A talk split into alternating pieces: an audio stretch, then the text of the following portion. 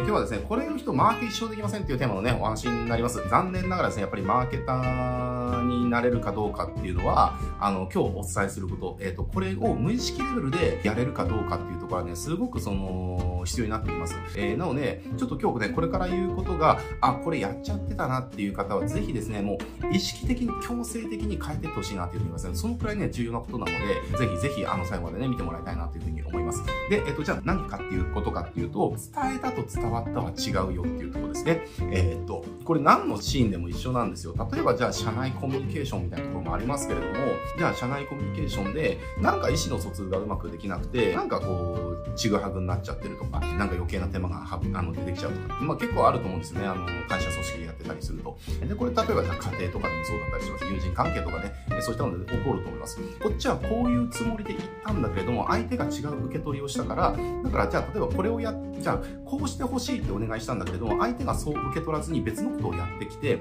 で、私は、あ、あそうじゃなくてこうなんだよねっていうふうに伝えて、あ、そうだったんだってなって、じゃあこうでいい？あ、それ大丈夫？っていうみたいな余計な手間が発生するみたいな。とかっていうのも日常でもたくさんあると思うんですね。で、これはじゃあなぜ起きるのかっていうと、伝えたと伝わったっていうことを、えっ、ー、と、区別しないというか、あの、捉え間違えちゃってる。これ別に日常だったら別にいいかもしれないけれども、でもこれマーケティング的に言うと本当致命的で、えー、よくあるのが、伝えたっていう。伝えてると。これでわかるじゃんって思うんだけれども、でもそれが相手に伝わってなければ、その伝えたは全く意味のないことになるよねっていう。例えばじゃあこの商品のメリットがこうだよって伝えたと。でも相手がに伝わってなかったら、相手にとってその商品のメリットが何だかわからない状態じゃないですかっていう話なんですよ。これね、すごく似て非なるもので、伝えたかとか言ったとかっていうどうでもよくて、問題なのは相手に伝わったかどうかなんですよね。で、これマーケティング的に、あの、本当に致命的になるじゃないですか。だって、例えばじゃあサイトとかでよくね、ある話だけれども、じゃあ、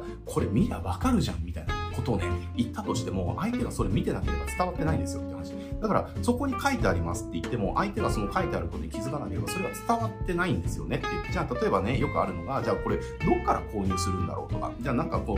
ページ見てて気に入ったと。で、気に入ったらこれちょっとじゃあ買おうかなって思ったけども、どっから購入するかわかんないみたいな。あれ、ここかなみたいな、ちょっと押してみたら、全然違うとページ飛んじゃったみたいな。あ、こうじゃなかったんだみたいな。その3回ぐらい繰り返したら、ちょっとわかんないからもういいや、みたいなね、なると。これじゃあ何が問題なのかっていうと、売ってる側は、言った、伝えた、これ見りゃわかるだろう、みたいな感じでやってるんだけど、でもそれが相手に伝わってないから、だから、売り上げを逃しちゃうっていうことが起きるわけです。なのでね、大事なのは、言ったか伝えたかじゃなくて、伝わったかどうかが全て、マーケティング上では全てだよっていうですね。気持ちとしてあるわけです、例えばうちとかでもよくあります。例えばサブスクの解約とかで、なんか解約の仕方がわかりませんみたいな、例えばね、問い合わせとかね、もらうんですね。いや、わからないっていうか、これ、マイライブラリからそのサービス解約っていうとこをしてもらえばできるんだけどなっていうね、あるわけですよ。だけれども、それが要は伝わってないから、だから問い合わせしてくるんですよねって話。じゃあ、この時に、じゃあ、売り手として、いや、こう書いてあるからわかるじゃんっていうので終わらせてしまうのか、あ、これだとわかりにくいから、ちょっとやっぱりちゃんと、もうちょっとわかりやすいように変えなきゃいけないなって捉えるのかで、全然違いますよねって話なんですね。なので、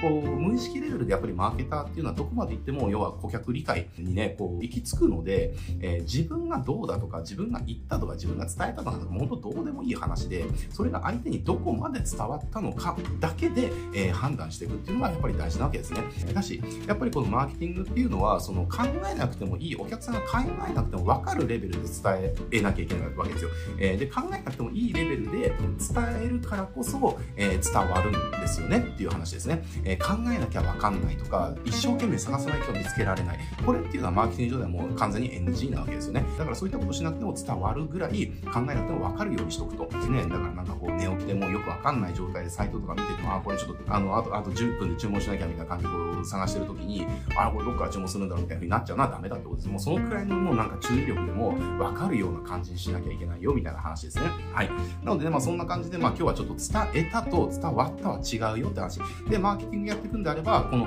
あの、伝えたっていうところにこだわりとかは一切捨てて、伝わったかどうかだけで判断していかなきゃいけませんよっていう。だからその、いや、これ言ってるんだけどなとか、これ伝えてるんだけどなって、書いてあるんだけどなとか、ここにあるんだけどなっていうので、言い訳をしてるうちはマーケティングできませんからねっていう話で、そのマーケティアとしてのその考え方、要は思考の方向性として違うので、そこはね、考え方を強制していこうねっていうと、全どこまで行ってもお客さんありきだから、お客さんに伝わったかどうか、そこだけが絶対正義なわけですよっていう話です。えー、まあそんな感じでね、ぜひなんか日頃ポロっと、あの、この書いてあるんだけど、なんでわかんねえんだろうなとか、これ伝えたのになんで伝わってないの？みたいな。なんでこれでわかんないんだろう？みたいな風に言っちゃってる方っていうのは、ちょっと思考がね、マーケティングとはに向いてない思考になっちゃってるから、だからそこね、じゃあこれ、そういう時っていうのは、あ、どうすればじゃあ伝わるのかなっていうことを考えなきゃいけない。で、それを考えて、その改善を加えていかなきゃいけない。これがマーケティングやってる時の正しい考え方になっていますんでね、えー、ぜひぜひこの伝えたと伝わったは違うっていうんで、我々マーケターは伝えた